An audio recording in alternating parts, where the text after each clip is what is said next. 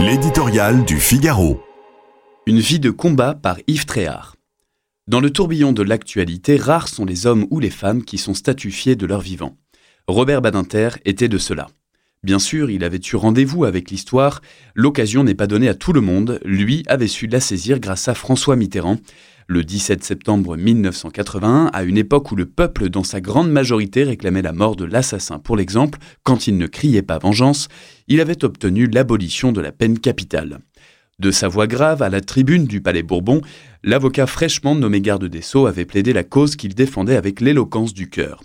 L'image d'un homme de conviction absolue, disait-il, s'est alors enracinée dans les consciences, même parmi les plus rétifs à la disparition de l'échafaud.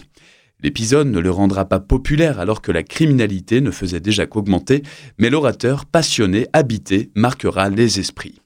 Ce caractère déterminé, Robert Badinter le mettra tout au long de son existence au service de ses idées. Avocat ou professeur, ministre ou sénateur, il a mené une vie de combat, ne souffrant ni compromission ni combinaison.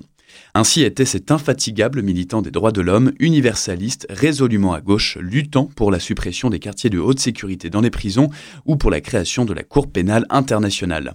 Ses colères froides ne lui attiraient pas que des amis. Certaines de ses certitudes, notamment sur l'évolution du rôle du Conseil constitutionnel qu'il a un temps présidé, étaient discutables.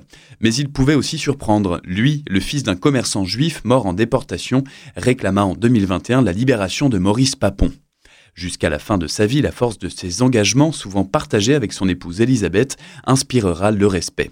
En cela, Robert Badinter laissera le souvenir d'une forme d'exercice à l'ancienne de la politique, rompant avec la technocratie triomphante d'aujourd'hui et d'une honnêteté intellectuelle qui n'a jamais cédé au canon du prêt-à-penser.